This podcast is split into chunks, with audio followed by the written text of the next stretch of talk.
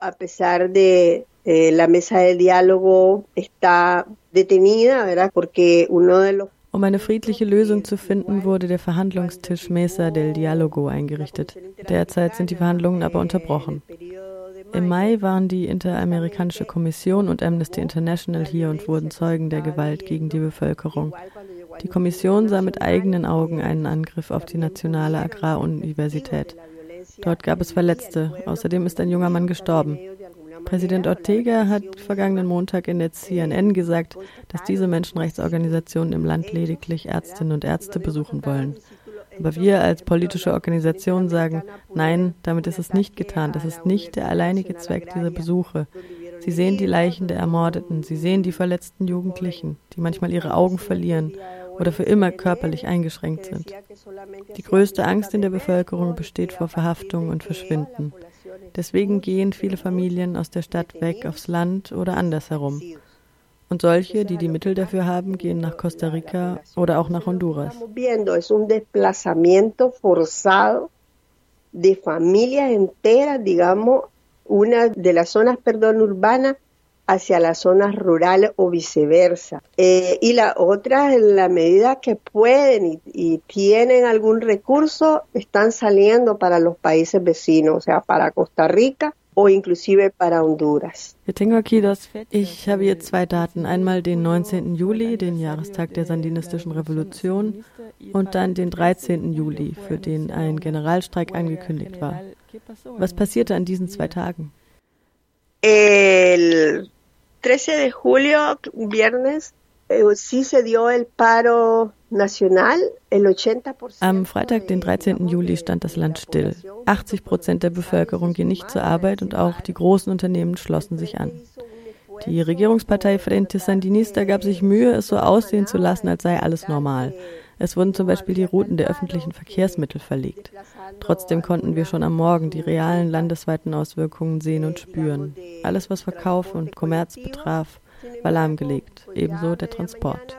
Am 19. Juli, dem Jahrestag der sandinistischen Revolution dann, also tatsächlich war es ja schon in den vergangenen Jahren so, dass die Regierung von Ortega und Murillo ein Aufgebot von Leuten aus verschiedenen Kommunen mobilisiert hat, damit es so aussähe, als würden die Menschen die Revolution feiern. Diesmal war dieser Zwang tatsächlich geringer und die Plätze der Hauptstadt Managua waren leer oder zumindest nicht mehr so gut gefüllt wie in den letzten Jahren. Da haben wir auch noch einmal deutlich gesehen, dass die Menschen mit der derzeitigen Regierung sehr unzufrieden sind. Masaya, nahe der Hauptstadt gelegen, ist hier als historische Stadt zu nennen, in dem Sinne, dass es der erste Ort war, der sich gegen die Somoza-Diktatur zur Wehr gesetzt hat. Und auch jetzt, während der Proteste 2018, wurden die ersten Barrikaden in Masaya gebaut. Als die Regierung diese Stadt einnehmen wollte, musste sie erst mit einer militärischen Strategie einen Ring um den Ort bilden. Masaya und das Viertel Modimbo nennen wir Pueblos Blancos, die weißen Städte, weil sie so nah am Geschehen sind. Modimbo wurde 19 Stunden lang mit schwerem Geschütz angegriffen. Hier wurden ganz andere Waffen als bei den üblichen Säuberungsaktionen verwendet. Da gab es auf beiden Seiten Tote, sowohl in der Zivilbevölkerung als auch unter den Militärs. Aber als die Bevölkerung sich darüber im Klaren wurde, dass sie eingekesselt war, entschieden sie sich, das Viertel zu verlassen, sonst hätte es dort ein weiteres Massaker gegeben. Inzwischen soll vermittelt werden, dass in Modimbo wieder alles ruhig ist. Es wurden Jahrmärkte aufgebaut und diese traditionellen Parks, die es dort gibt. Es wurden wieder Leute aus verschiedenen Regionen in Bussen dorthin gebracht, damit sie sehen sollten, dass alles wieder normal war. Das machen sie auch an den Stränden. Da werden junge Leute der sandinistischen Jugend hingefahren, die danach verbreiten sollen, dass die Leute zu ihrem normalen Rhythmus zurückgefunden hätten. Aber die Realität ist eine andere. Es gibt Massenentlassungen, nicht nur im Gesundheitssektor. Und dies, weil die Leute einfach ihre Pflicht erfüllt haben, Menschenleben zu retten. Darunter waren viele Teilnehmende der Protestbewegung, die Polizeigewalt erfahren hatten. Das ist nun der Grund, weshalb der gesamte Gesundheitssektor Repression erfährt.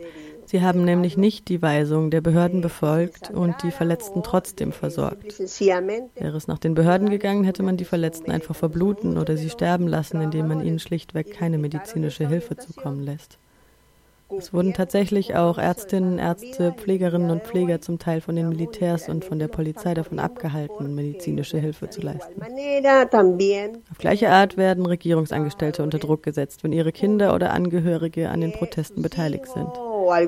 Hier gibt es eine wahre Hexenjagd, so nennen wir das. Wenn dein Handy auf einer Demo oder bei einer Aktion geortet wurde, wirst du verfolgt und bedroht. Donde a través de las redes, si, si en tu teléfono celular, por decir algo, eh, dentro de esa red aparece en una marcha, en una movilización que se dio, inmediatamente sos objeto de amenaza y de persecución.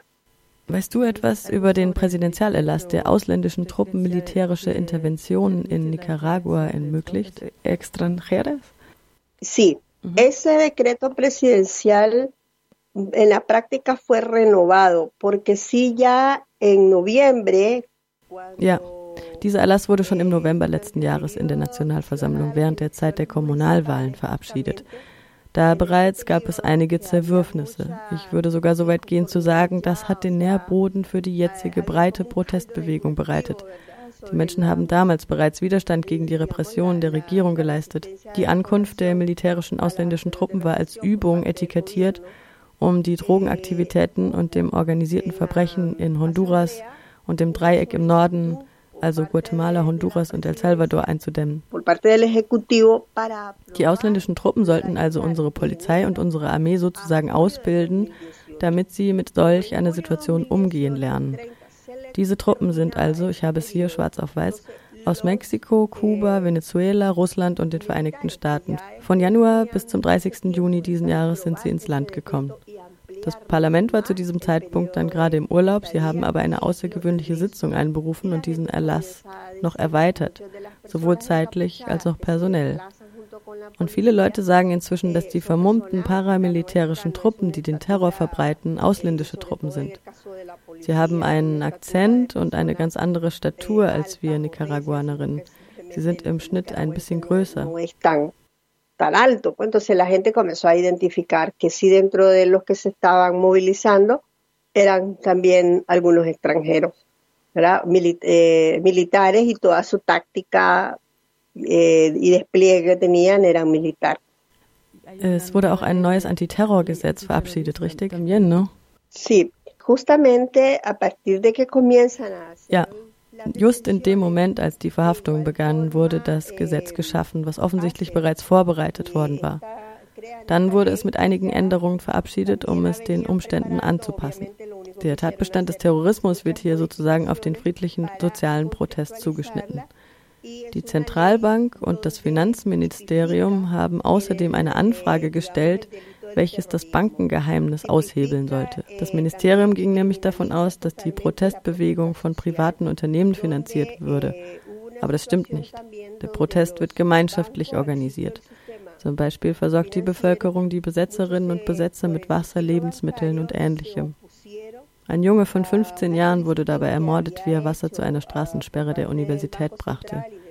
Dieses Antiterrorgesetz wird jetzt auf einige Aktivistinnen und Aktivisten, die sie verhaftet haben, angewandt, wie zum Beispiel den Anführer der Landbewegung, dem sieben Delikte vorgeworfen werden. Unzulässige Verbindung zu Straftaten, darauf haben sie die Gefängnisstrafe erhöht. Außerdem gibt es Straftatbestände wie Finanzierung kriegerischer Handlungen oder so etwas. Das Gesetz wird auch auf friedlich protestierende Jugendliche sowie Journalistinnen und Journalisten angewandt. Anfangs haben wir 36 Personen registriert, die deshalb vor Gericht standen. In den letzten zwei Wochen stieg die Zahl auf etwa 200 Personen, die auf ihren Prozess warten.